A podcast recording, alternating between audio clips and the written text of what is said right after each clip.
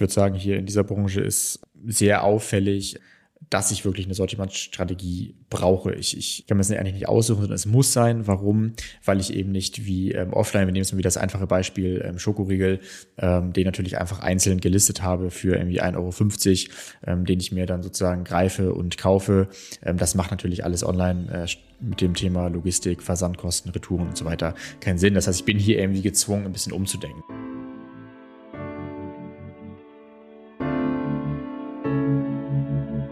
Ahead on Marketplaces, der Podcast für mittelständische Unternehmen. Präsentiert von MoveSell, deinem Partner für Amazon-Strategien und Tools. Mit Moritz Meyer und Florian Vettel. Moin Flo. Hi Moritz. Ja, heute haben wir, finde ich, ein äh, cooles Thema, wo wir einiges an Erfahrung mitbringen. Und zwar die Branche FMCG, also Fast Moving Consumer Goods. Erklären wir gleich nochmal, worum es geht. Wir haben auf jeden Fall Benchmarks mitgebracht und äh, wollen mal so ein bisschen aufzeigen, wie die Branche sich entwickelt. Ähm, ja, aber zuerst, was gibt es Neues bei uns? Ja, ähm, letzte Woche war das äh, AOM, ähm, wir hatten ja noch äh, besprochen bei letzten Podcast-Aufnahme, der Podcast geht ja immer am Donnerstag online. Ähm, und am Mittwochabend war unser AOM. Meine ich, ich meine, es war Mittwoch. Ähm, und da haben wir ja noch gesagt, okay, eigentlich müssten wir doch jetzt erzählen, irgendwie, äh, wie es war und so. Wussten wir auch zu dem Zeitpunkt nicht. Und da haben wir uns jetzt für entschieden, ähm, das nicht zu tun. Ähm, und dementsprechend gibt's jetzt eine Woche später ähm, ja, unser, unser Recap. Ja, ich fand's äh, ziemlich cool, muss ich sagen. Was ist dein Eindruck? Ich bin ähm, ja auch sehr happy es hat sich ähm, genau das bestätigt, ähm, was wir wollten. Also für mich einfach immer cool, wenn die Gäste auf einen zukommen und sagen, hey Moritz, ähm, mit wem kannst du uns connecten, der auch gerade von äh, Vendor Richtung ähm, Seller möchte. Oder ja, ihr habt ja sicher auch gehört, dass äh, Amazon jetzt nicht mehr mit Distributoren ähm, im Vendor-Bereich zusammenarbeiten möchte. Wir ähm, sind im Vendor, ähm, haben aber auch viele Distributoren, die uns im Vendor-Bereich zuliefern. Äh, wir sind auch historisch so gewachsen. Wir brauchen die ähm, ja, weißt du, was es jetzt bedeutet, ähm, wie können wir weiter vorgehen und dann ja, tauscht man sich aus über aktuelle Geschehnisse und verknüpft äh, zu anderen Marken und das finde ich macht am meisten Spaß, was diesen AOM ja auch irgendwie ausmachen soll. Ne? Das heißt, ähm, kein Sales, äh, sondern wirklich möglichst viele ähm, Brands vor Ort. Du kannst ja mal, kannst ja mal skizzieren, wie das Verhältnis ungefähr war. Genau, also Zielverhältnis waren so 60 bis 70 Prozent ähm, Brands, 20 Prozent äh, Marktplätze ähm, so und äh, 10 bis 20 Prozent äh, nochmal Experten, ähm, Dienstleister aus bestimmten Bereichen. Und das ist auch ein Verhältnis, ähm, finde ich, mit dem fährt man sehr, sehr gut. So auf jeden Fall das Feedback. Ne? Das war wirklich keine Sales-Veranstaltung. Wir haben sogar im Nachhinein von einigen Brands dann die äh, Info bekommen.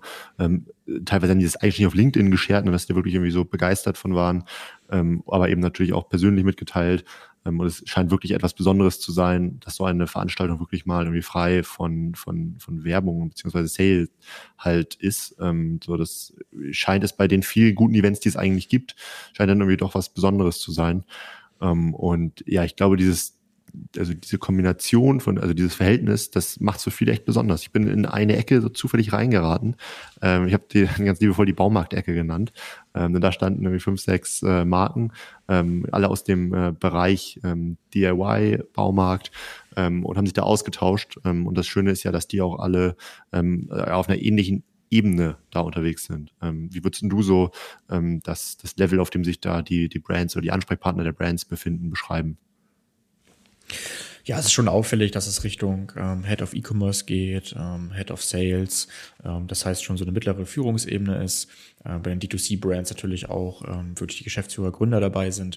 Ähm, aber da der Charakter ja schon Richtung äh, Mittelstand, ähm, Konzerne geht, würde ich sagen, es ist so eine mittlere äh, Führungsebene. Und ich glaube, das schätzen auch viele, dass man sich sozusagen in dem Rahmen sozusagen so unter Gleichgesinnten austauschen kann. So von daher ähm, ja, da bin ich sehr glücklich mit und mich macht es besonders stolz, wenn ich halt höre, dass wirklich ähm, einige, ähm, auch irgendwie Geschäftsführer von irgendwelchen großen ähm, Agenturen, Branding-Agenturen, nur deshalb eben angereist sind. Äh, teilweise äh, aus Hamburg, okay, ist easy mit ICE, teilweise aber irgendwie aus Stuttgart, äh, München ähm, oder Frankfurt. Ähm, das finde ich cool zu hören, weil ähm, uns wird immer wieder gesagt, dass genau so ein Format irgendwie fehlt. Ne? Alle anderen Formate haben alle ihre Daseinsberechtigung, auch mit Vorträgen oder auch mit Messecharakter. Aber man merkt schon, dass viele auch einfach Bock haben zu kommen, zu kommen, ohne dass es eine Agenda gibt. Ne? Also Kim, die bei uns ja vor allem die Orga macht, wird immer gefragt, gibt es eigentlich eine Agenda? Und dann sagen wir mal, nee, kommt einfach so, wie es passt. Und das finden, glaube ich, alle auch immer ähm, ganz cool, dass es diesen ähm, lockeren Charakter hat. Und dann geht man ähm, entweder nach sechs Stunden wieder, also wie die meisten, ich glaube um äh, halb zwölf äh, also um 23.30 Uhr war es noch sehr voll, ähm, also richtig cool. Oder man geht auch nach zwei Stunden wieder, so wie es halt passt. Ja, ja, zu mir wurde auch ein, zwei Mal mit dem Augenzwinkern gesagt, äh, ihr habt eine ganz schön ähm, harte Tür. Und äh, das stimmt, das war auch gar nicht so einfach irgendwie von, ähm, also vor dem Event weil wir schon darauf geachtet haben, ähm, dass halt jetzt nicht von einzelnen Brands irgendwie ähm, fünf Leute halt da sind oder von einzelnen Dienstleistern, äh, Marketplaces, sondern ähm, wir lassen da wirklich immer nur wenig zu, damit wir halt wirklich einfach einen guten, guten Mix haben. Ähm, und äh, dadurch hat jeder auch das Gefühl, Mensch, ich gehe jetzt mit anderen in Austausch und genau das wollen wir ja ähm, erzeugen. Und ich glaube tatsächlich, das war jetzt schon sehr gut, aber ich glaube tatsächlich, da können wir noch besser werden nächstes Mal. Ähm, denn manche sind ja dann doch so ein bisschen introvertierter, was ja auch völlig in Ordnung ist. Die setzen sich dann irgendwo hin ähm, und dann ähm, sind die Gesprächspartner einfach die, die sich dann zufällig dazusetzen. Und vielleicht ist zwei, drei Tische weiter jemand, der halt ein sehr, sehr passender Gesprächspartner wäre. Ähm, und da wollen wir, wenn wir schon so einen exklusiven Rahmen haben, ähm, wo halt nur ausgewählte ähm, Teilnehmer reinkommen, dann vorab dann eben auch sagen, okay, schaut mal, die und die Unternehmen sind da, ähm, und dann sagt uns doch mal Bescheid, mit wem ihr gerne mal sprechen würdet ähm, und dann schauen wir, ob wir dann ein Intro machen können. Ähm, weil ich glaube, dass, ähm, dass dann haben wir den Wert noch ein bisschen höher ähm, und äh, das ist schon mein Anspruch und da müssen wir brainstormen, wie wir das besser hinkriegen. Ja. Ähm, ja, was gibt's sonst Neues? Hast du irgendwie, gibt's neue Diskussionen auf LinkedIn, die wir irgendwie angestoßen haben, neue Themen, die wir hier nochmal irgendwie anreißen wollen? Ja, natürlich ähm, gibt auch äh, neue, neue, neue Sachen auf LinkedIn. Ähm, ich habe tatsächlich am äh, am Eventtag morgens noch einen Beitrag veröffentlicht ähm, aus, dem, äh, aus dem Zug. Ähm, und äh, da ging es um das Thema, dass viele Marken an der Entwicklungsgeschwindigkeit von Marktplätzen äh, scheitern. Um, Im Grunde genommen kann man eigentlich so drei Phasen zusammenfassen, die irgendwie Marken auf Marktplätzen innerhalb der letzten Jahre durchgemacht haben. Ähm, vielleicht können wir die also mal so ein bisschen zusammen durchgehen. Ähm, ich würde mal mit Phase 1 anfangen, vielleicht machst du mit Phase 2 dann weiter. Also in Phase 1 ähm, war es irgendwann mal so, ähm, dass es gereicht hat, die Artikel zu listen auf Marktplätzen, ähm, weil der Wettbewerb einfach so gering war, ähm, dass dadurch eben schon eine gewisse Grundsichtbarkeit ähm, ja, entstanden ist.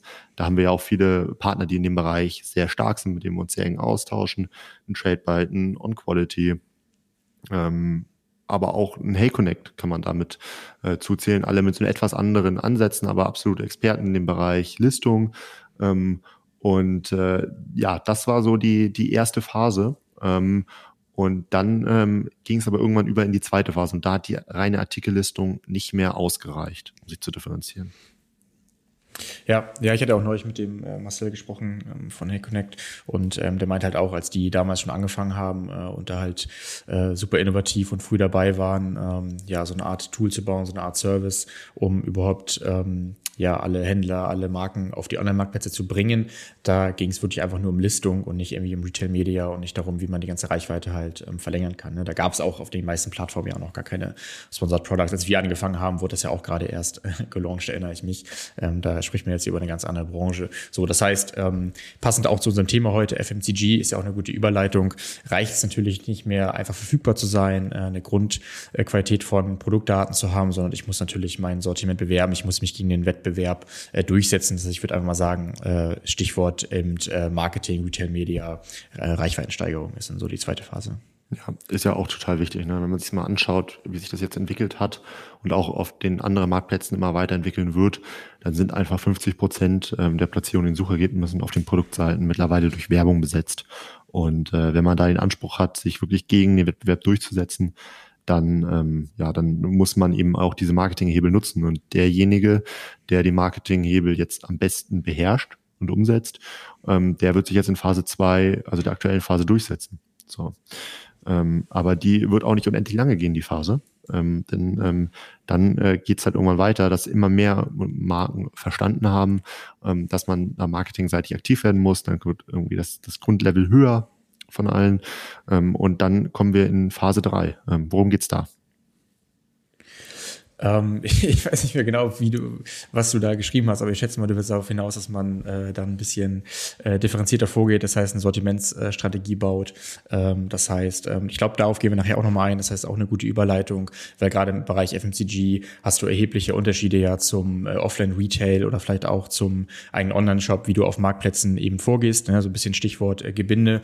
Ähm, das heißt, man sollte dann schauen, okay, in äh, welche Waren, in welche Sortimentsbereiche investiere ich eigentlich meine Zeit, meine Ressourcen und meine Budgets, ähm, welche sollen wachsen und welche schweben einfach nur so mit. Das heißt, ich würde einfach mal das, die Stichworte Sortimentstrategie und Fokussierung reinwerfen, falls du darauf hinaus wolltest. Genau, also dafür, dass du den beide nicht mehr so genau im Kopf hast, ist es das ziemlich genau. also ja. äh, muss ich gar nicht mehr so viel zu sagen. Es geht darum einfach wirklich, dass man ähm, wenige Fokusprodukte identifiziert. Bei den meisten Marken ist es eh so, dass ähm, wenig Produkte 80 ähm, Prozent des Umsatzes und mehr halt ausmachen.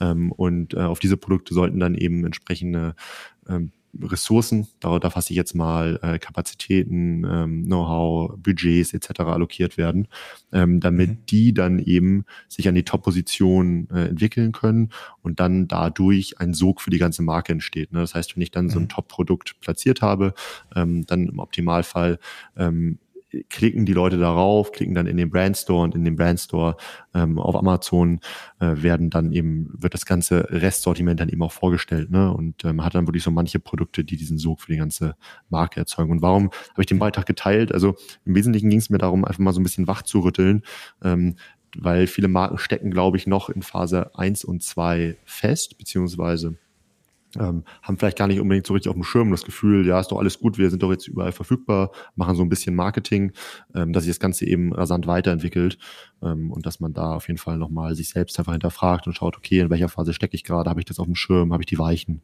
richtig gestellt.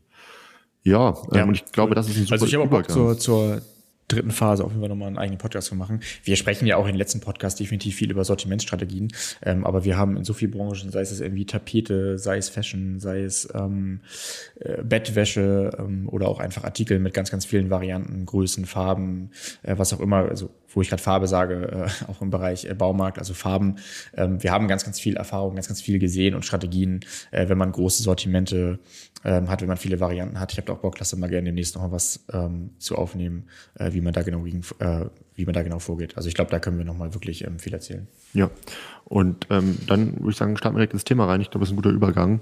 Ähm, ja, du hast schon angesagt, äh, äh FMCG äh, liegt die Zukunft auf Marktplätzen. Ähm, vielleicht starten wir erstmal mit so einer Grunddefinition rein, um mal abzuholen. Ähm, was bedeutet FMCG überhaupt genau? Mhm. Ja, also Manchen wird es klar sein, die in dem Bereich sind. Ich glaube, die auch nicht in dem Bereich sind, äh, eben nicht. Und äh, die können aber trotzdem viel dazu lernen. Und ich habe jetzt gerade einfach nochmal kurz gegoogelt äh, und einfach mal kurz geguckt, was eigentlich so die offizielle Definition ist äh, von FMCG. Äh, gut, die übersetzt halt dann schnell drehende Produkte, ne? auch irgendwie Renner oder Warengüter, die sich schnell im Verkaufsregal drehen. Ähm, so aus dem typischen Regal kann man das natürlich adaptieren äh, auf sozusagen das Amazon-Regal, auf die SERPs, äh, auf die Suchmaschine. Ähm, ja, darunter fallen Konsumgüter des täglichen Bedarfs, zum Beispiel Nahrungsmittel, Körperpflegeprodukte, Reinigungsmittel, ähm, die man halt häufig vielleicht auch wöchentlich ähm, nutzt oder die man halt auch schnell verbraucht. Aber ganz wichtig, es hört natürlich nicht bei ähm, ja, dem Bedarf des Menschen auf, sondern natürlich auch im Bereich äh, Tierwelt, Haustier passiert ganz viel. Da haben wir, glaube ich, auch ein paar ähm, Beispiele mit. Ähm, genau. Äh, wir haben eine Statistik mitgebracht. Ähm, aus 21, die ganz cool ist und die zeigt, ähm, dass FMCG wirklich der größte Wachstumstreiber online war mit plus 30 Prozent. Ähm, überrascht dich das? Ähm, nee, nicht so richtig. Ich glaube tatsächlich, dass der Einfluss von Corona ähm, da auch da ist, muss man, muss man ganz klar sagen, ähm, mhm. weil wir, also wir sind es ja gewohnt, ähm, unsere Produkte des regelmäßigen Bedarfs einfach ähm, im Lebensmitteleinzelhandel zum Beispiel zu kaufen. Ähm, und das ging halt während Corona nicht. Und dann haben äh, viele äh, einfach mal versucht, Mensch, wie ist denn das, äh, wenn ich das Ganze online, online bestelle? Äh, Mensch, okay, da gibt's ja schon super Lösungen ne, in das verschiedensten Bereichen. Das sind jetzt auch nicht nur, nicht nur Marktplätze, ähm, aber diese, diese ganze Lieferthematik und so ist einfach deutlich, deutlich besser geworden. Ähm, ist ja gerade wichtig, wenn Produkte so einer Kühlkette unterliegen. Ähm, aber ich glaube, da haben einfach viele Leute gemerkt, oh Mensch, das funktioniert ja ganz gut und behalten diesen Standard bei, auch nach Corona. Ne? Natürlich ist dieses extreme Wachstum, was dann Corona, während Corona stattgefunden hat, im Bereich FMCG ähm, wieder entsprechend runtergegangen. Ähm, aber normal ist es ja in der Branche so, dass der Lebensmitteleinzelhandel einen ganz, ganz großen Anteil hat. Ne? Muss jetzt nicht nur Lebensmitteleinzelhandel sein, sage ich mal allgemein stationär. Ähm, das können ja zum Beispiel im Alkoholbereich, können das ja zum Beispiel auch ähm, irgendwie Bars sein, das können, können im Bereich Tiernahrung, kann das auch so ein Futterhaus sein und so weiter. Ähm, also einfach stationär einkaufen und ähm, das hat sich jetzt, glaube ich, schon ja, stark, stark verändert, beziehungsweise der Online-Anteil steigt da natürlich. Ähm, und dementsprechend wundert es mich eigentlich nicht, ähm, dass FMCG ja. im Verhältnis zu vielen Bran online, äh, anderen Branchen gerade stark wächst. Ja, genau. Also die Statistik war jetzt vom HDE Handelsmonitor. Ähm, aufbauend dazu habe ich noch was mitgebracht, ähm, das nochmal verdeutlicht, wie stark auch der FMCG-Bereich gewachsen ist. Ähm, das heißt, ähm, ja, wir haben jetzt hier vom äh, IFH Köln, vom Forschungsinstitut, ähm, was vorliegen. Äh, und das ist wirklich enorm. Also da äh, haben wir uns äh, zu 2010 im Onlinehandel, was FMCG-Produkte ähm, angeht, fast verachtfacht. So gut ist jetzt auch sehr lange her vielleicht nicht ähm, ganz, ähm, ja, ganz überraschend, aber auch im Vergleich ähm, 21 zu 22 haben wir äh, fast plus 30 Prozent. Ähm, 2020 verglichen zu 2019 haben wir fast 50 Prozent. Ähm, ja, klar, hier haben wir sozusagen diese Corona-Übergangsphase äh, und davor ging es relativ stetig bergauf, aber nicht so krass. So, das heißt, letzten Jahre gab es hier nochmal ähm, krasse Sprünge. Ähm, gut, die Frage ist, ob so weiter wächst, aber selbst wenn nicht, ähm, das haben wir, glaube ich, auch im letzten und vorletzten Podcast ja aufgezeigt, ähm, ich kann natürlich hier auch ähm, extrem ähm, geil neue Stammkunden ähm, generieren. So, von daher ist natürlich erheblich, dass sich das halt krass geschiftet hat in äh, dieser Branche. Ähm, ja, jetzt ist die Frage, ist das, ähm, was heißt Onlinehandel? Ähm, kann man da vielleicht differenzieren zwischen E-Commerce allgemein und äh, Marktplätzen? Ja, und ich glaube, das ist auch ganz wichtig. Ähm, also, wenn man sich mal eine äh, Studie anschaut von Oliver Weeman ähm, zum Future of Retail, ähm, die haben eine Studie gemacht ähm, und da sieht man eben, äh, dass der Bereich Marketplaces ähm, doppelt so stark wächst ähm, wie der gesamte E-Commerce-Bereich. Ähm, und da sieht man eben auch schon, wo da der Treiber drin ist. Ne? Und ich glaube, das ist ganz wichtig, wenn man auf den Bereich E-Commerce schaut, dass das nicht immer, also wie, wie kann man das nochmal weiter aufdröseln? Ne? Das heißt, Online-Shops sind natürlich ein gewisser Teil davon. Ähm, Social Commerce sicherlich auch ein Teil davon, ähm, aber der Bereich äh, Marketplaces ähm, sticht da eben extrem hervor und da, ähm, da, da ist das eben die Ursache für dieses starke Wachstum im E-Commerce gerade zu finden. Also fand ich sehr interessant. Ja, vielleicht kann man auch noch einmal ähm, online mit offline ähm, vergleichen. Ähm, es kann ja auch sein, dass FMCG ähm, allgemein auch extrem gut stark gewachsen ist. Das ist definitiv nicht der Fall. Ähm, wenn man jetzt äh, 2021 mit 2019 vergleicht, dann sieht man, dass der Gesamtmarkt um 9,2 Prozent ähm, wächst, aber ähm, davon sind 87 Prozent ähm, online und äh, 7,2 nur offline. Von daher, das ist halt echt krasse Gaps und zeigt, dass man halt Vollgas geben sollte nee, auf den Marktplätzen. Ja, ist natürlich der Einfluss von Corona da, logischerweise. Aber wie vorhin schon gesagt, das ähm, kriegen wir auch gespiegelt aus den ganzen Gesprächen, ähm, die wir mit vielen FMCG-Unternehmen führen. Klar, das war ein krasser Peak im, im Online-Bereich, aber ähm, das Niveau bleibt halt nachhaltig deutlich höher. So. Das ist der Punkt halt, ne? Die Kunden sind da. So, deshalb ist irgendwann sozusagen egal, woran es lag. Genau. Ähm, die Kunden sind ja. definitiv da und äh, ich würde nicht davon ausgehen, dass es weniger werden. Ne? Ja, würde ich, würde ich, würde ich auch nicht von ausgehen, gerade weil die Modelle auch einfach immer, immer besser werden. Ähm, gib uns doch mal einen Überblick ähm, über Kategorien ähm, und Marken, mit denen wir im FMCG-Bereich arbeiten, ähm, weil wir wollen ja doch wieder viel Greifbares jetzt auch in der Folge ähm, liefern und darum ist, glaube ich, mal ganz gut zu hören, ähm, in welchen Kategorien wir uns jetzt überhaupt ähm, gedanklich bewegen. Ja, ähm, da auch der Hinweis, ähm, schreibt uns gerne, wenn ihr da mehr Insights wollt. Also wir wollen einfach mal so ein bisschen zeigen, was wir alles schon gemacht haben, ähm, weil wir selber manchmal gar keinen Überblick mehr haben, was eigentlich alles zu FMCG gehört. Und es sind eben dann doch mehr, als man vielleicht direkt äh, im Kopf hat. Ne? Es ist halt jetzt nicht immer nur äh, irgendwie das Haarwaschmittel oder der Schokoriegel, sondern es kann natürlich einfach auch ähm, viel mehr sein.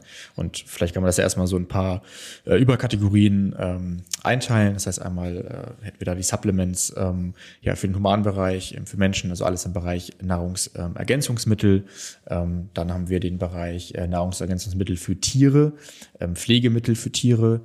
Ähm, dann haben wir den ganzen Bereich ähm, Garten und ähm, Teich ähm, und Haus. Ne? Das heißt, ähm, auch dort gibt es Verbrauchsmittel, die man vielleicht nicht so im Kopf hat, wie zum Beispiel ein Teichpflegemittel, ein Düngemittel, ähm, was man doch relativ äh, schnell verbraucht. Ähm, dann haben wir den ganzen ähm, Spirituosen- und ähm, Getränkemarkt nochmal untergeordnet. Ähm, dann kommt noch das ganze Thema Kosmetik, äh, Wellness, ähm, Beauty, ne? das heißt sowas wie, wie Cremes. Ähm, und ich glaube, über ne, manche Kunden wie Powerbar haben wir auch schon ein paar Case Studies veröffentlicht, ähm, sprechen wir oft.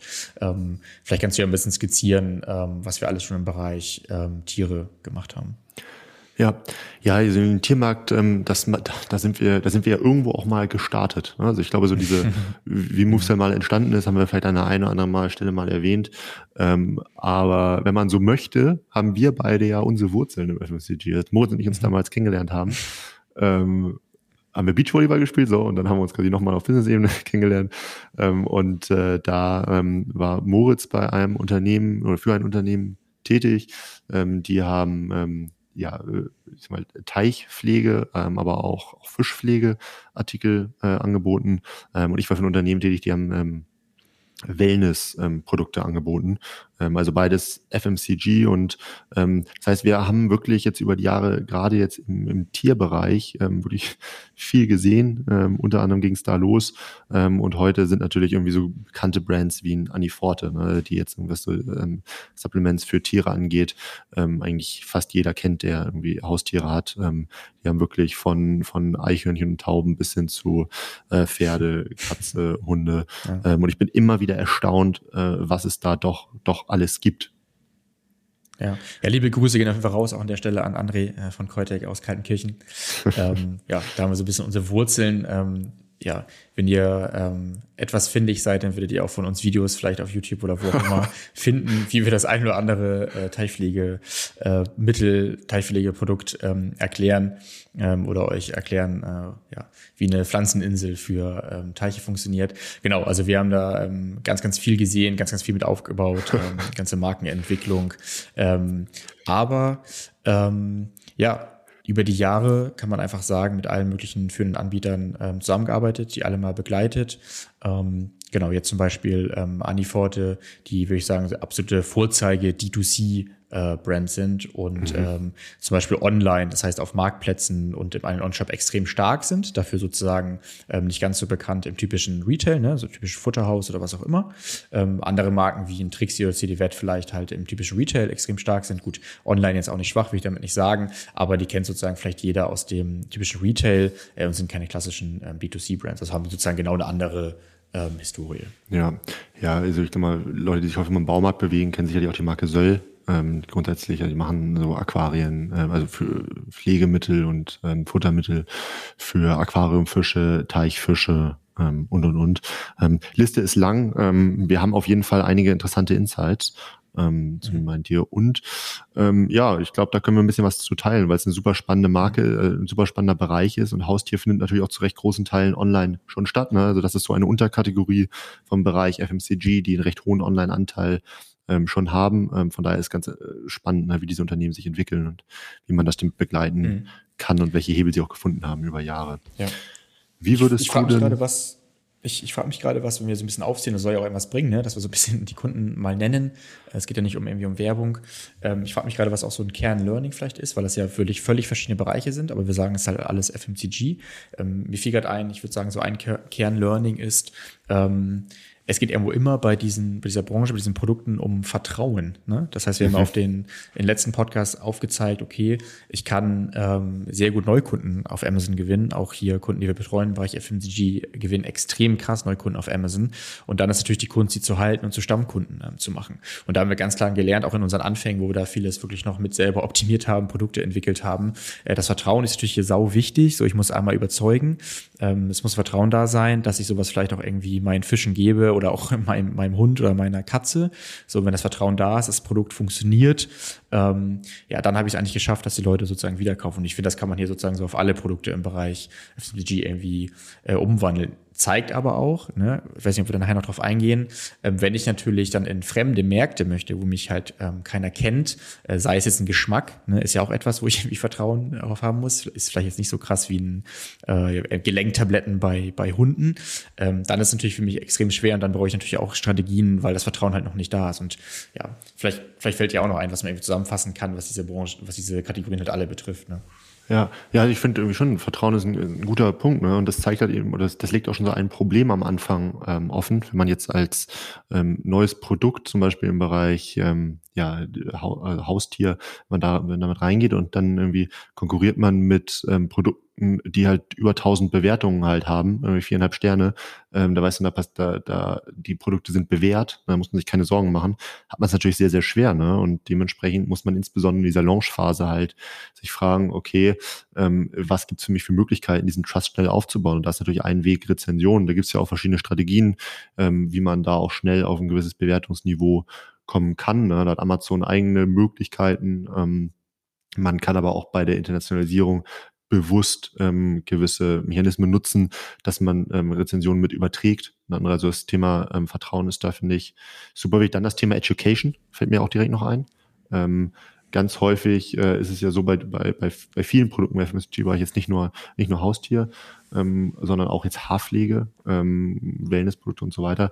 Ähm, die Leute wollen äh, viel wissen, mehr als jetzt einmal bei, bei einer Tischplatte vielleicht, ähm, was jetzt irgendwie Allergiehinweise, Anwendungstipps ähm, und und und äh, Lagerungshinweise halt angeht, ähm, weil, weil man da ja schon häufig auch das Thema äh, Haltbarkeit hat und und und. Also da sind auf jeden ist auf jeden Fall das Thema Education extrem wichtig.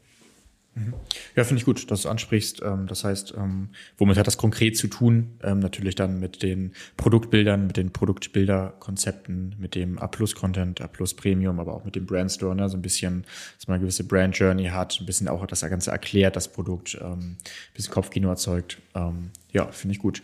Ja, ich würde sagen, man kann zusammenfassend sagen, ähm, wir merken auf jeden Fall, dass diese Brands extrem stark wachsen. Ähm, ja, dass es ja auf jeden Fall genau jetzt der richtige Zeitpunkt ist, ähm, Gas zu geben, seine Produktdaten zu verbessern, sein Advertising ernsthaft in die Hand zu nehmen, eine ordentliche Sortimentsstrategie zu machen. Äh, und das merken wir auch weiterhin. Das heißt jetzt nicht nur in diesen Corona-Jahren, das ist vielleicht ein bisschen äh, No-Brainer, sondern wirklich jetzt auch noch ähm, ja, in 22 zum Vorjahr und jetzt auch in den ersten ähm, Monaten. Ähm, wir haben uns ja mal so ein paar Benchmarks ähm, zu diesen genannten Kategorien äh, raussuchen lassen äh, von unserem Advertising-Spezialisten. Ähm, was würdest du sagen, ist denn ähm, besonders interessant, was man durchgehen kann?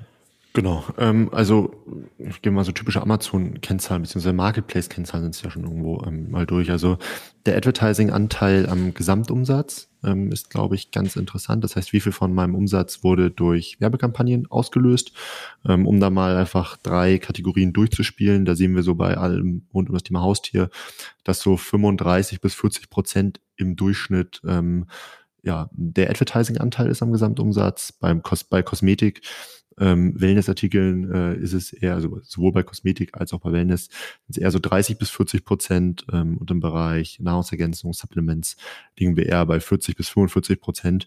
Ähm, das heißt, alles irgendwo recht dicht beieinander, aber es gibt schon, schon merkbare, merkbare Unterschiede. Ähm, und da kann man mal gucken, wo man, wo man liegt. Ne? Das kann ja in mehrere Richtungen gut und schlecht sein. Ne? Also wenn ich jetzt total darunter liege, muss ich mich vielleicht fragen, okay, äh, entgeht mir gerade Umsatz? Wenn ich jetzt deutlich darüber liege, muss ich sagen, ist der Umsatz für mich gerade zu teuer. Vielleicht geht es aber im anderen Verhältnis in der ähnlichen Höhe. Ähm, das ist, glaube ich, ganz gut. Ähm, was sagst du so zum Thema ähm, ROAS, Profitabilitätskennzahl? Mhm.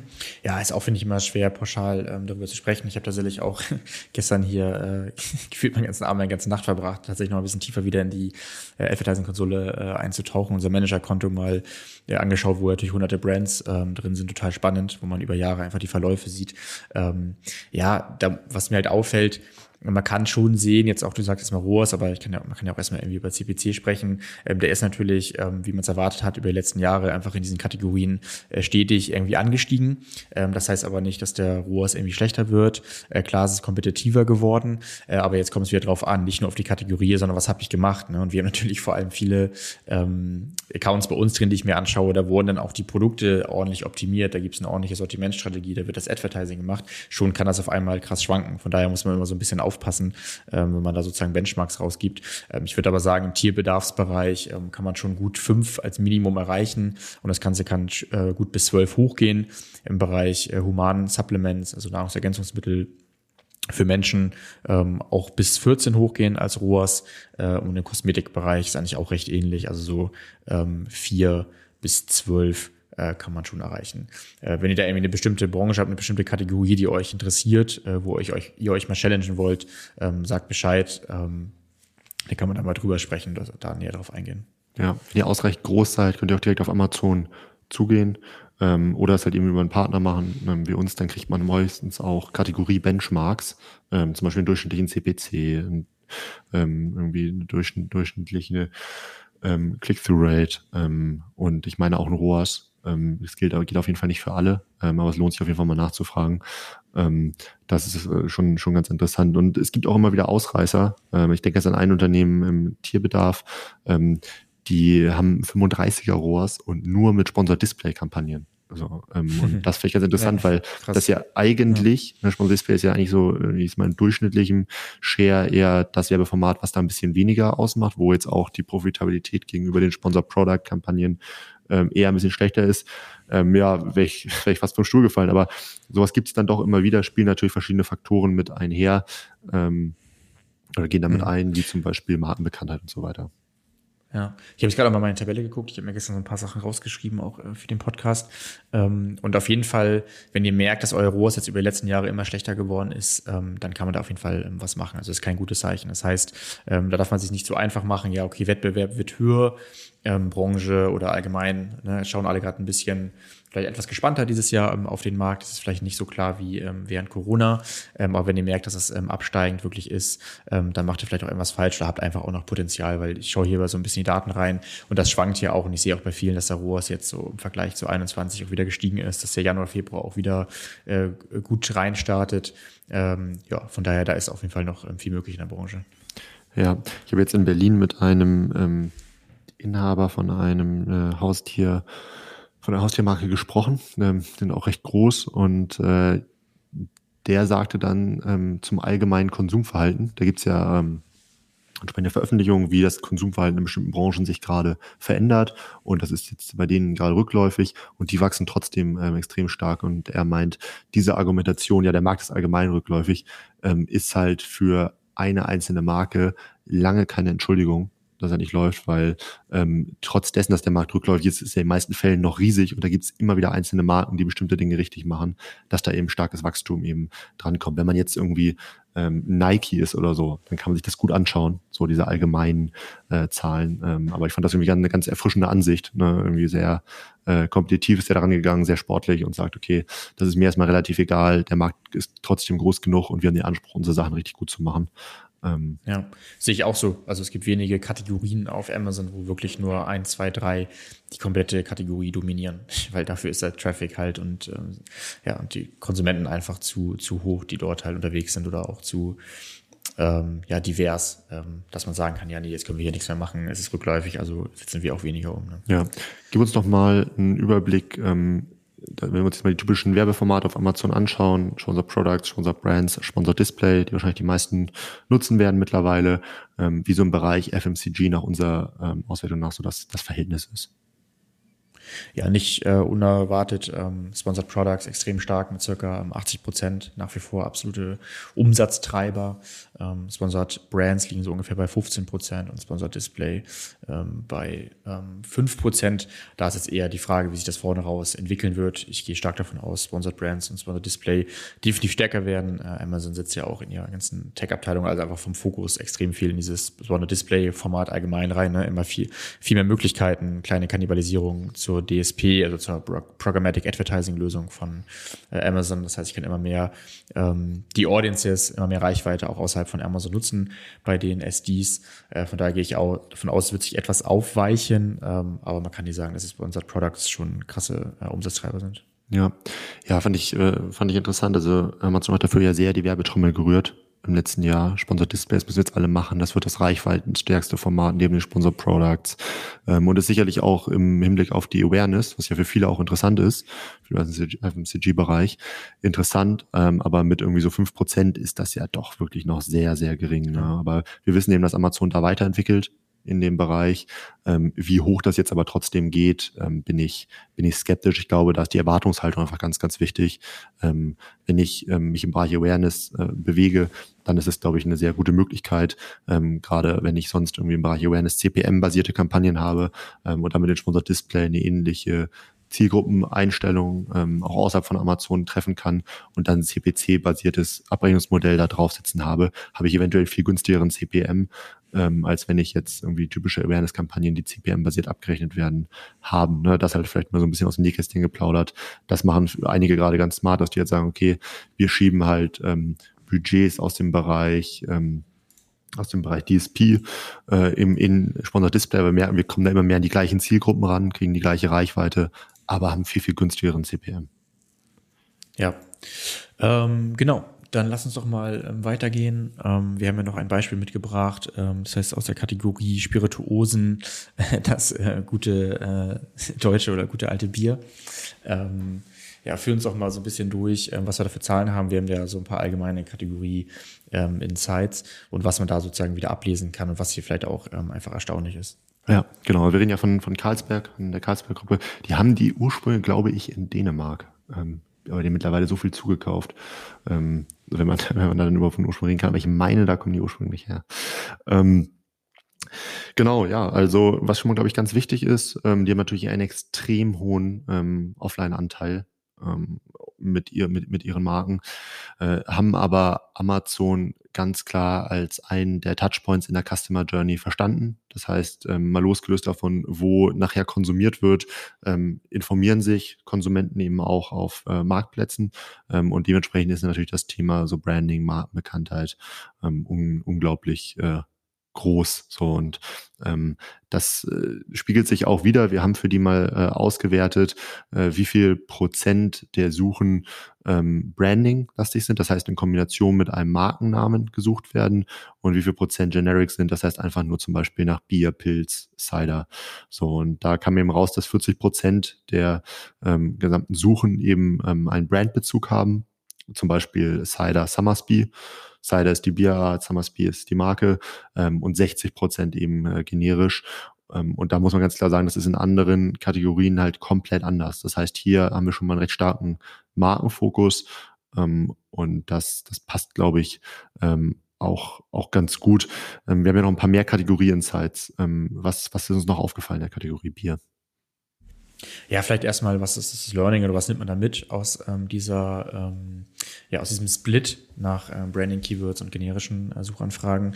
Ähm, ja, dass ich vielleicht bestenfalls da mal eine ordentliche Sponsored Brands Kampagne ähm, festige, ähm, veranker, damit, wenn man nach Warsteiner Bier sucht, eben, ähm, ja, vielleicht Karlsberg kommt oder andersrum, wenn ich nach Karlsberg suche, vielleicht nicht äh, Warsteiner kommt. Ähm, ich würde sagen, gerade in dem Bereich, ich glaube, auf LinkedIn gehen auch mal Beispiele rum, das typische Beispiel mit Pepsi und Coca-Cola, ähm, ist natürlich am Ende auch alles eine Frage des Budgets, der Auswertung. Ähm, aber weil wir jetzt hier sozusagen über Markenbekanntheit sprechen, ist natürlich das Thema Branding, wir haben es gerade den Anteil genannt, ähm, auch der Sponsored Brands Kampagnen dieser Werbeformate nicht ähm, unerheblich. Das heißt, gerade hier muss man so ein bisschen aufpassen, was macht der Wettbewerb, wie möchte ich mich ähm, platzieren, weil das ja echt ein krasser Anteil ist mit 50 Prozent. Also ich würde sagen, das ist schon eher selten. Ja, also, genau, so knapp, ne? So 40 Prozent ist ja Branding. Ja. Ähm, ja. Genau, also ich glaube mal, was, was Pflichtprogramm ist, ähm, ne, mal losgelöst davon, wie hoch die Umsätze ist für bekannte Marken, halt mal mindestens, wie du sagst, irgendwie eine vernünftige Sponsor-Brand-Kampagne, eine gewisse Sichtbarkeit zum eigenen Markensuchbegriff, ähm, nachher äh, aber auch ganz klar ein irgendwie vernünftiger Brandstore. Ähm, da muss man, da muss man ran, das wollen die Kunden, da wollen die Kunden in diese Markenwelt abtauchen. Ähm, und, das zeigen ja auch die Daten, ne? Ja. Also ich glaube, wir hatten ja herausgefunden, dass 70 Prozent ähm, der Top-Produkte ähm, halt ähm, Ads nutzen mhm. ähm, und ähm, das Prime in den Kategorien ähm, halt auch stark vertreten ist mit circa äh, 70 Prozent. Also die Daten beziehen sich halt immer auf die Top 80 Prozent ähm, der Klicks, das heißt die, die im Endeffekt ähm, entscheidend sind. Ähm, ich weiß nicht, ob ihr auch so ein Daten schon mal gesehen habt oder euch das gefragt habt. Ähm, das ist ja auch mal cool zu verstehen, weil das in allen Kategorien, sag ich mal, relativ ähm, ähnlich sein wird, ähm, wie zum Beispiel auch so ein Klickanteil ist, ne, der Top 5 Produkte oder Top äh, 20 Produkte und die die Top 5 Produkte nehmen halt auch schon 23 äh, Prozent ein, die Top 20 Produkte nehmen schon ungefähr 50 Prozent, ähm, das heißt die Hälfte ein. Hier seht ihr wieder, ne, während ich auf der ersten, sag ich mal spätestens auf der zweiten Seite irgendwie ähm, existiert, je nach Layout, ne, ob es eine Liste ist oder mhm. ein Kachel-Layout, der ist quasi äh, unsichtbar und ähm, das halt auch ganz klar in dieser Kategorie. Ja, absolut. Okay, lass uns mal wieder rauszoomen. Ähm, kurzer Ausflug irgendwie in die Kategorie Bier. ähm, wir haben eben schon ja. über den Bereich ähm, Stores gesprochen. Ähm, da kann man ja einiges gut machen, da kann man einiges schlecht machen. Wir haben ein Beispiel dabei. Wie schaust du darauf? Ja, ich würde ich würd sagen, erstmal ist es ähm, auffällig, dass im Bereich FMCG, ist egal über welche Kategorie wir da sprechen, ähm, da ein sehr hoher Anspruch bei den Marken ist an diesen ähm, Store, weil die es wirklich als richtigen Store so auf dem Marktplatz ähm, wahrnehmen. Ähm, weil die, das eine ist ja immer da irgendwas Tolles ähm, hinzudesignen, das andere ist ja auch, dass es was bringt.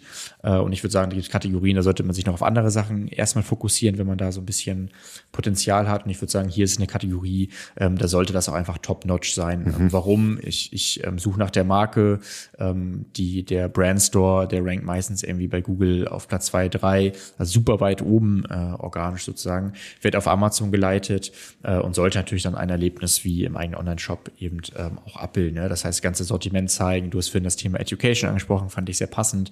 Das kann man hier abbilden. Ähm, und ein gutes Beispiel ist da Annie Forte. Schaut euch das mal an. Das heißt, ähm, die bilden sozusagen eine komplette ähm, Shop-Struktur ab, äh, haben auch oben Banner mit den neuesten Infos, mit so ein paar Highlights, haben eine Über uns Page. Ähm, ja, hast du, hast du vielleicht ein Negativbeispiel, das einfach mal so vergleichen kann, was es halt einfach für einen krassen Unterschied haben kann, so vom First, First Touchpoint? Ja. Ähm, äh, genau, jetzt mal ganz kurz nochmal zum Thema Education. Ähm, wie, ich erinnere mich, wir haben einen Podcast mal aufgenommen mit ähm, Björn von Kau. Ähm, Kau ist quasi das asiatische Procter Gamble. Ähm, das heißt, die haben super viele Marken im Bereich FMCG, unter anderem eben auch Google, John Frieda und Co. Ich glaube, die Stores kann man sich auch mal anschauen. Ich weiß gar nicht, wie der aktuelle Stand aussieht, weiß aber, dass das damals schon ganz gut war, ähm, weil es bei denen halt total drauf ankommt, ähm, wenn ich jetzt Haarpflegeprodukte kaufe, dass die auch für den Haartyp ähm, passend sind. Ähm, weil nur dann ähm, entfalten sie eben die Wirkung und auch nur, wenn sie mit den richtigen anderen Produkten kombiniert werden. Ähm, und dieses Education müssen die halt irgendwie, das müssen die halt hinkriegen. So. Ähm, um jetzt vielleicht mal so ein negatives Beispiel zu nennen, hast du mich ja nach gefragt, ähm, Toblerone tut mir persönlich weh, weil ich esse immer sehr gerne Toblerone. Ich habe mir irgendwann mal angewöhnt, ähm, dass ich äh, immer, wenn ich im Flugzeug bin, ähm, Toblerone ähm, esse. Und äh, ja, irgendwie behalte ich das auch nach wie vor bei. Also ich bin immer im Flughafen, irgendwie sieht man mich mit einer, mit einer äh, kleinen, ähm, ja, so einer kleinen Rolle von Toblerone dabei. Genau. Ähm, die haben einfach einen sehr äh, stumpfen Markenstore, geht man rauf, hat ein allgemeines Banner oben und dann halt einfach nur stumpf so ein paar, paar Produktkacheln. Ähm, und das ist halt einfach für so eine, für so eine gute Marke ne, mit irgendwie tollen Produkten, das kann nicht der Anspruch sein. Und hier ist jeder, der auf diesen Store kommt, der eigentlich jetzt hier entsprechend Neuheiten erwartet, ähm, sich dadurch so ein bisschen inspirieren lassen möchte, welche Sorten kenne ich noch nicht und so weiter, enttäuscht. Kann man nicht anders sagen. Ja, ja, ich finde Inspiration nochmal ein gutes, gutes Thema. Wir haben ja vorhin gesagt, gerade wenn man auf neue ähm, Marktplätze, neue Länder geht, ähm, ja, muss ich irgendwie ja den Kunden dafür irgendwie begeistern, muss irgendwie den Geschmack ja irgendwie auch erlebbar machen, was halt gar nicht ja. so einfach ist. Ne? Ja. Okay. Ähm, ja, ich würde sagen, relevant kann natürlich noch sein, über Neukunden zu sprechen in dieser Branche. Wie kann ich die gewinnen? Ich würde sagen, wir kürzen das Thema heute ab, weil wir wirklich einen kompletten Podcast darüber aufgenommen mhm. haben. Schaut euch das noch, mal an. Ähm, da erklären wir euch, wie stark wirklich Amazon sein kann im Bereich äh, Neukundengeschäft. Ähm, gehen das anhand von einer, ja, ich sag mal, Fallstudie durch, ähm, wo ein Kunde aus diesem Bereich 90 Prozent ähm, ja, neue Kunden verglichen zum Online-Shop ähm, gewinnt. Und ich meine auch in der letzten Folge, wo wir die ähm, ganzen Shopping-Events und Saisonalitäten durchgehen, haben wir auch ein paar Statistiken mitgebracht, mhm. ähm, sozusagen, wo man Neukunden gewinnt und wie das Ganze ähm, funktioniert. Vielleicht ist hier eher spannend, ich habe sie jetzt, ich, wir nehmen mal so das an, ich habe Neukunden gewonnen, ich, ich gewinne viele Neukunden auf ähm, Amazon. Was ist dann wichtig? Ich brauche natürlich Wiederholungskäufe, Stammkunden. Haben wir da irgendwelche Insights, ähm, ja, wie stark das ausgeprägt sein kann, was man da erreichen kann auf Amazon? Ja, ähm, da haben wir Daten aus dem Bereich ähm, Nahrungsergänzung vorliegen. Ähm, und da sehen wir, dass ähm, ja, knapp 50 Prozent der Käufe ähm, sind Wiederholungskäufe.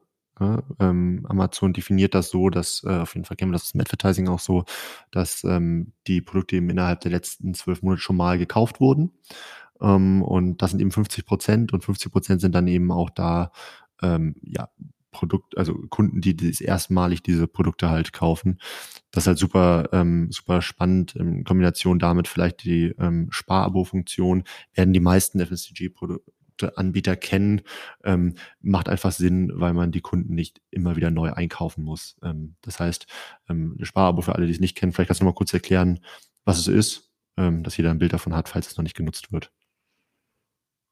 Ja, genau. Ich habe dann eben, wenn ich auf der Produktseite bin, ähm, direkt vorausgewählt, dass ich ähm, das Produkt nicht nur einmalig kaufe, sondern in der Regel gegen einen Rabatt, dann sozusagen als Abo ähm, wird zum Beispiel jeden Tag mir dann die Box äh, mit Schokoriegeln ähm, geliefert oder vielleicht auch eher jeden äh, Monat.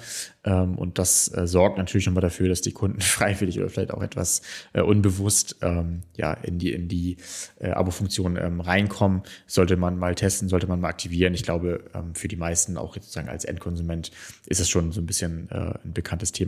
Bin übrigens gespannt, wie sich das ähm, entwickelt, ähm, wie viele das ähm, wahrnehmen, weil die meisten sind ja doch sozusagen eher äh, vorsichtiger. Andererseits hast du uns gerade Zahlen gezeigt, ähm, die zeigen das andere, äh, zeigen was anderes. Und ich finde das übrigens sehr erstaunlich und ich kann mir vorstellen, dass viele gerade, wenn man sozusagen über äh, Vendor Central verkauft, ähm, das so nicht kennen, ne? weil da kann ich das ja nicht einfach mal eben auswerten und weiß ja gar nicht, wer eigentlich am Ende meine äh, Produkte äh, kauft. Und ähm, ja, vielleicht könnt ihr das nochmal mitnehmen äh, oder auch mal eure Schätzung durchgeben und vielleicht entsteht dadurch auch intern ein ganz anderer Business Case, wenn ihr auf einmal wisst, okay, 50 Prozent sind wirklich Wiederholungskäufer, beziehungsweise haben vielleicht ein Produkt kennengelernt äh, und kaufen es danach ähm, regelmäßig. So, ähm, das ähm, würde ich nochmal ähm, challengen, ob das halt sozusagen allen bewusst ist, äh, wie krass das halt teilweise ist.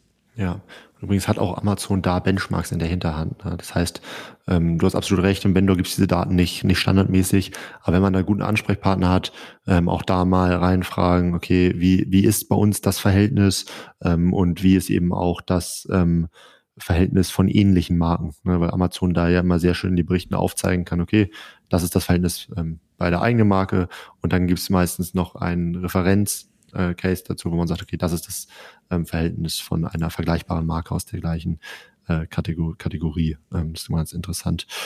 Gut, dann ähm, würde ich sagen, ähm, gehen wir noch mal äh, kurz auf die Ebene ähm, der Strategie, ähm, Thema Sortimentsstrategie. Äh, was sollten FMCG-Marken dort machen? Ja, genau. Zum Abschluss würde ich sagen, einfach mal ähm, ein, zwei Herausforderungen die genau diesen Bereich charakterisieren und wie man das Ganze angehen kann. Ich würde sagen, hier in dieser Branche ist ähm, sehr auffällig, ähm, dass ich wirklich eine Sortimentsstrategie brauche. Ich, ich, kann sie nicht machen. Ich kann mir das eigentlich nicht aussuchen, sondern es muss sein. Warum? Weil ich eben nicht wie ähm, offline, wir nehmen es mal wie das einfache Beispiel ähm, Schokoriegel, ähm, den natürlich einfach einzeln gelistet habe für irgendwie 1,50 Euro, ähm, den ich mir dann sozusagen greife und kaufe.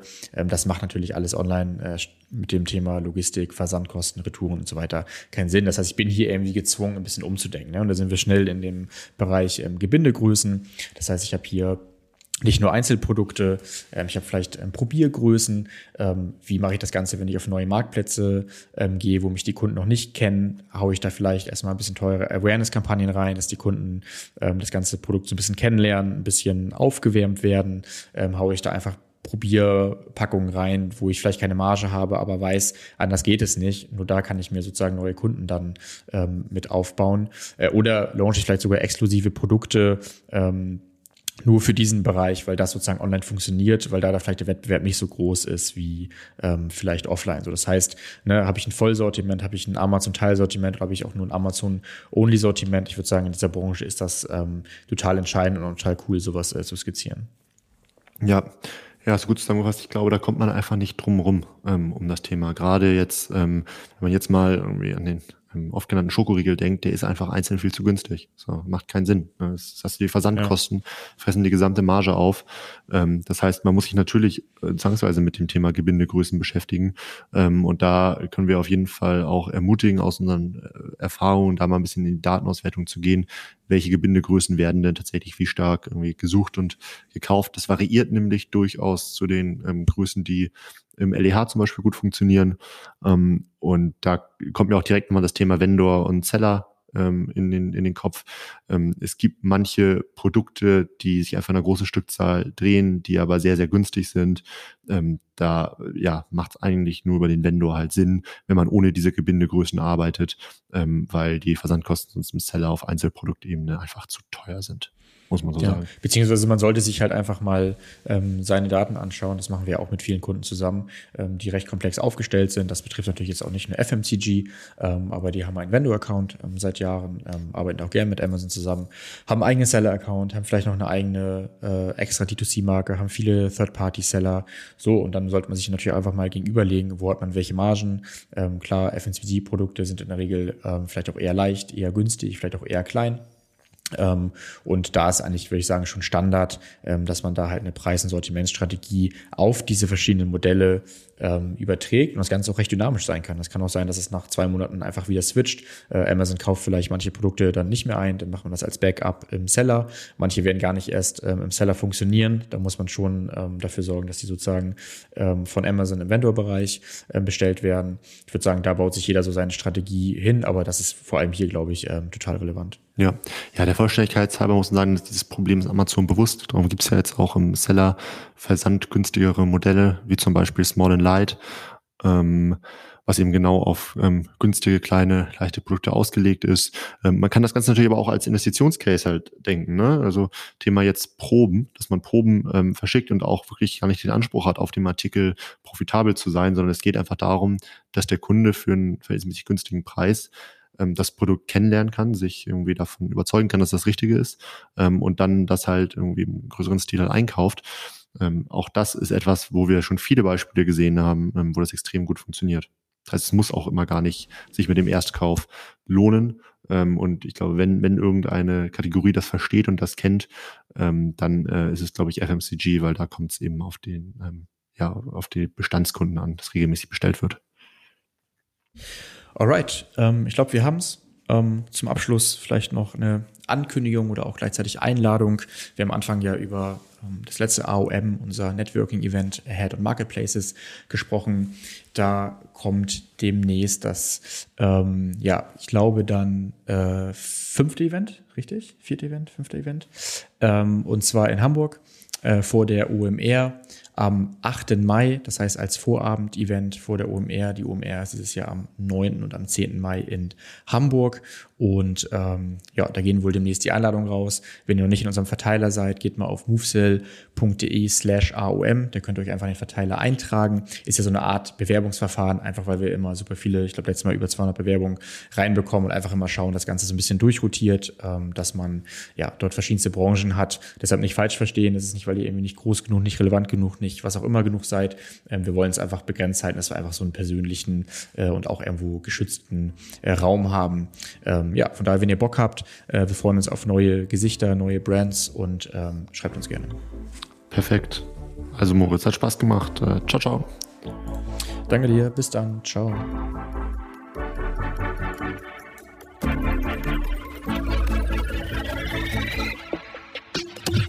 Möchtest noch mehr lernen und immer up to date sein? Dann folge MoveSell auf YouTube und LinkedIn.